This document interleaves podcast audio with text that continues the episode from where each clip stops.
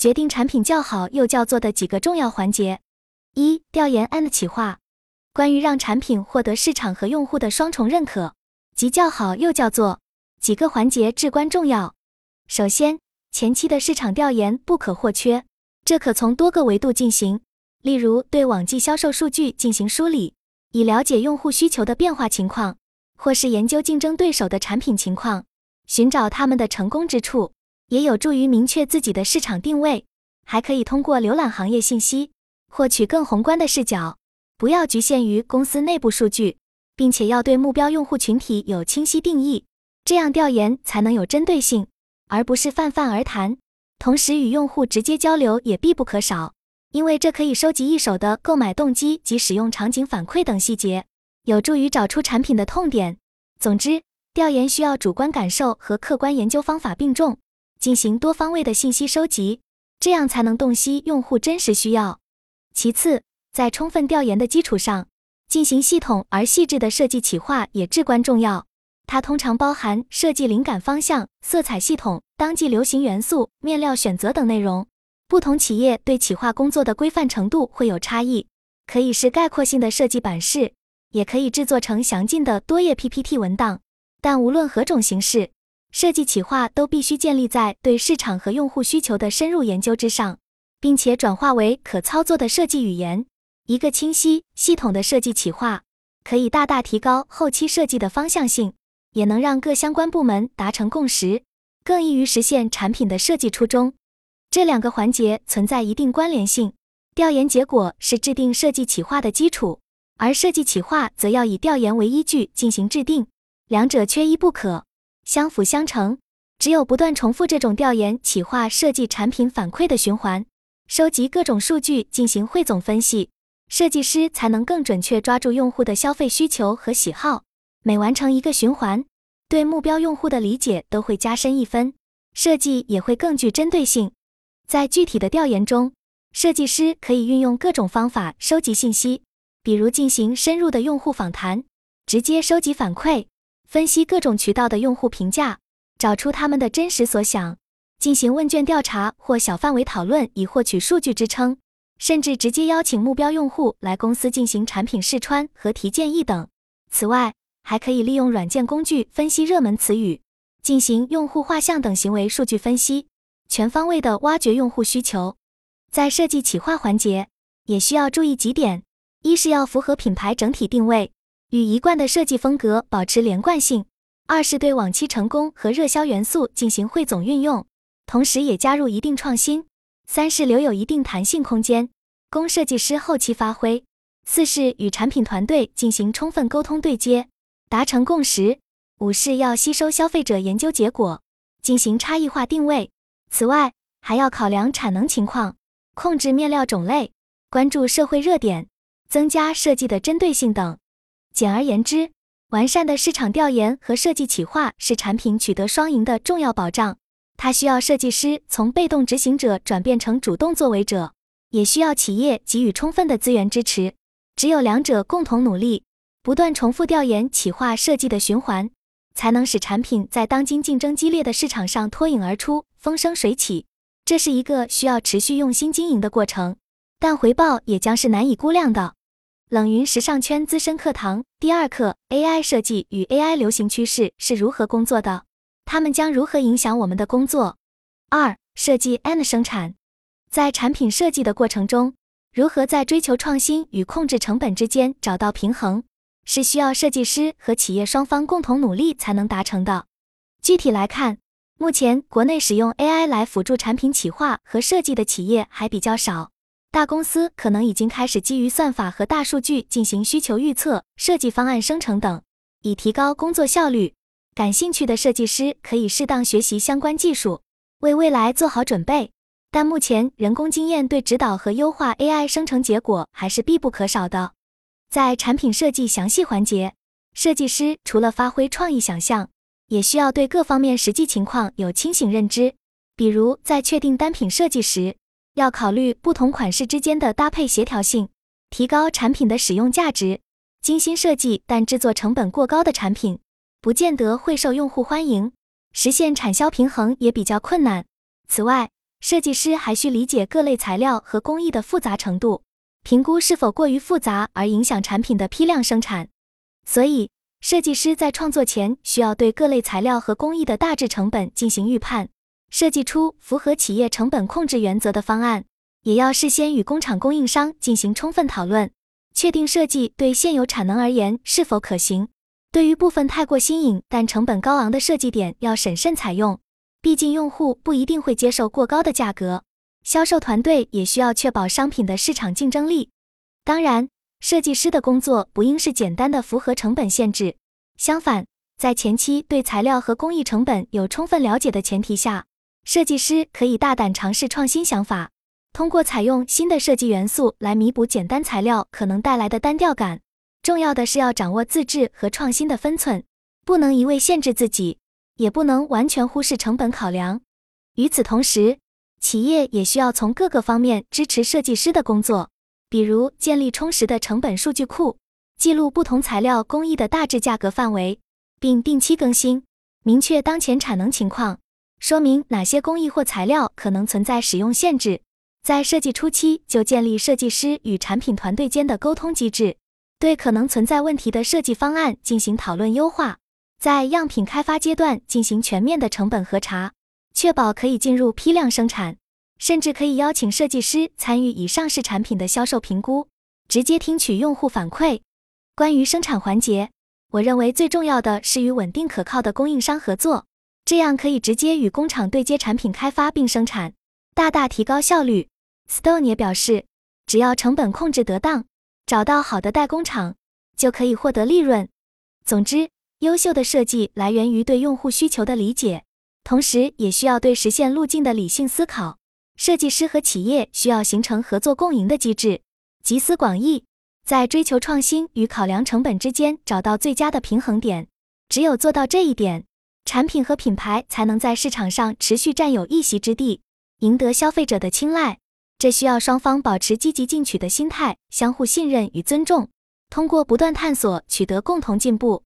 服装抄袭问题在业内屡见不鲜，近年来似乎愈演愈烈。然而，对于什么才能构成抄袭，业界意见不一。法律界提出，需要同时符合四项要件：行为违法性、损害后果、因果关系、主观过错。也就是说，如果一款服装与已有设计高度雷同，使消费者产生混淆，并且证明抄袭者接触过原作，那么这可认定为抄袭。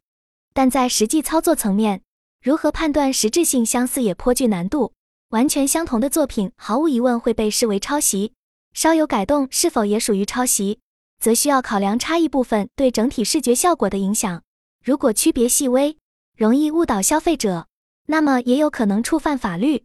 业内一些从业者分析，当前抄袭猖獗的原因有多方面。首先，行业准入门槛较低，许多参与者不重视创新。只看重快速生产和获利。其次，部分品牌完全没有设计部门，直接指使买手抄袭畅销款。再次，缺乏典型案例惩戒，加上消费者难以区分抄袭，让抄袭者可以肆无忌惮。最后，不少品牌设计师地位低下，难以对抗老板的抄袭要求。当然，设计师们也普遍承认，多多少会参考浮夸的热门元素，但大多表示应该保留独特的设计语言。不能跟风抄袭，毕竟原创需要灵感碰撞产生火花，不能一味迎合。希望通过行业规范约束抄袭，而非设计师自我约束。对消费者而言，也需要提升识别抄袭产品的能力，优先选择支持原创设计师的品牌。这需要从品牌建设做起，讲述独特的文化内涵，而不只是虚张声势。当消费者乐于为优秀创意买单时，抄袭就会立刻失去土壤。总之，要根治这一顽疾，还需要各方携手努力。设计师需要坚守创新精神，企业要尊重人才而非压榨，行业组织要建立规范，消费者要提高识别力，政府要加强保护。只有形成合力，让抄袭不再有利可图，产业环境才会得到根本治理。二、设计师在产品开发过程中常见的思维瓶颈有哪些？一、依靠个人审美直觉做设计。谈到设计师的思维瓶颈时，Emily 分享了自己的两点经验：一是希望设计高端华丽工艺，但实际实现难度及成本高；二是容易受限于追随热门款式的思维，产品创新性不足。我表示，这属于开发方式被爆款思维绑架，变得单一，并且设计师受老板指定某款式的限制，自己陷入局限，无法创新。目前设计师在产品开发过程中的常见问题，我认为主要可以总结为：一、仅凭借个人审美直觉做设计，忽视了设计师本人与大众消费者的审美差异性，这就容易导致设计师的产品难以被消费者接受，以致销量不佳。二、轻视产品销售数据的反馈，这样设计师就看不到消费者对自己设计的产品的真实态度和想法，这就很难开展下一季的产品设计。三、容易陷入爆款思维模式，就是做什么款时都会参考一下其他别的卖得好的款，导致设计的产品重复，没有新意。四、走传统的自主设计开发方式，容易导致开发效率和产品落地成功率低下。阿婷提出，开发时不要完全遵照企划限制，需要保持开放性；而设计师要打开思维，打破只依赖个人审美的局限，也不要受某种设计模式的限制。同时，需要重视用户数据反馈，与其他部门沟通，并充分利用外部资源提高设计效率。具体来说，设计师可以从以下几个方面拓宽思路，避免陷入固化：一、多浏览不同风格的设计作品。学习各种审美元素的运用。二、分析用户对以上市产品的反馈和评价，了解消费者真实喜好。三、与销售、产品等部门共同讨论产品定位和设计方向。四、在设计初期就邀请不同角色提供意见建议。五、利用各种外部资源，如供应商经验，提升设计效率。六、关注社会热点和消费者生活方式，获取设计灵感。七、适当使用一些线上设计工具，产生更多样式选择。八、保持谦虚求知的心态，不断学习新的知识。九、参考其他行业的设计理念，提升视野。十、注重用户体验和情感价值，不仅停留在视觉层面。十一、技术进步也会带来新的可能性，关注新技术应用。十二、企业内部的协同也很重要，与其他部门保持沟通。当然。企业和管理者也要为设计师提供一个开放和包容的环境，鼓励他们创新与合作，并给予充分的时间与空间去获得新灵感。只有双方共同努力，设计师才能真正发挥创造力，创作出令用户满意的优秀产品。三、为打造较好又叫做的产品，设计师如何依据自身条件合理借力？关于借力的设计方式，第一，从服装企业自身来看。合理采用自主设计与 ODM 设计资源结合的模式，是保持产品设计水准的重要途径。对于规模较小的服装企业来说，完全依赖自主设计团队，既无法承担太高的人力成本，也难以满足不同产品线快速设计的需求；而全部采用 ODM 代工，则很难确保设计的原创性符合企业自身风格。因此，自主设计与 ODM 选款灵活结合。可以发挥企业自身设计实力的同时，也借助 ODM 丰富的设计样板资源，在降低成本的基础上实现产品的丰富多样。比如，企业可以对主打产品线进行自主设计，对一些附属产品线则采用 ODM 方案。通常来说，顶级奢侈品牌如香奈儿、迪奥很少直接找 ODM 代工，而是拥有自己强大的原创设计团队。但这些品牌也会与外部设计师或设计公司保持合作。比如与运动鞋类设计师合作设计具有很高原创性的鞋履产品，这种设计合作非常专业化。根据业内云有所了解的，设计一个全新运动鞋款的样品至少需要十万美元的设计费。所以，真正专业和原创的设计具有很高的价值。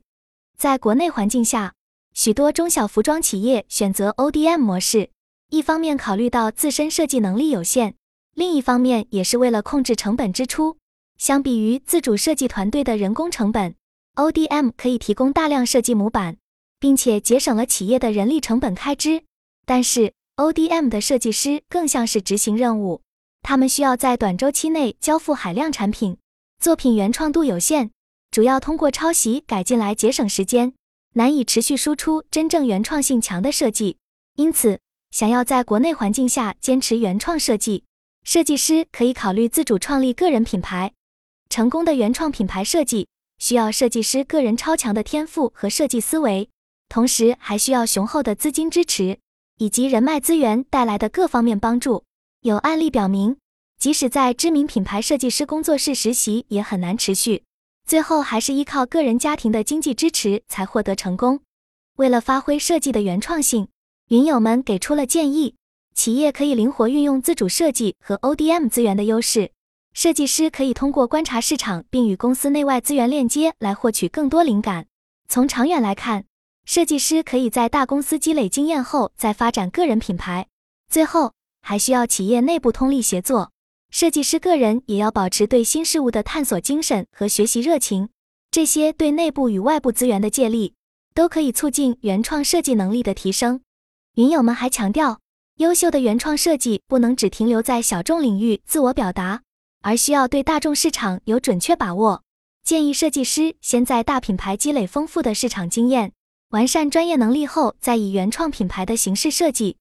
第二。从个人设计师角度来看，要在企业内部发挥更强的原创设计能力，可以通过多种途径进行借力。首先要积极采集市场信息，如在国内外主流趋势预测机构的网站上学习当前热门元素，观察明星与时尚博主的着装搭配等。其次，要关注对手品牌的新产品，分析他们的设计语言与细节处理手法。再者，要通过各种渠道接触原材料供应商。学习面料、印染、硬件配件等方面的新技术应用。最后，设计师还需要经常进行市场调研，亲自到销售渠道获取消费者反馈，以获取更丰富的设计灵感。这些对外部信息的借力，都可以帮助设计师做出更市场化的原创设计。除了与外部设计力量借力，企业内部也应进行全面协作。设计师个人则需要保持学习精神，与时俱进，掌握新技能和工具。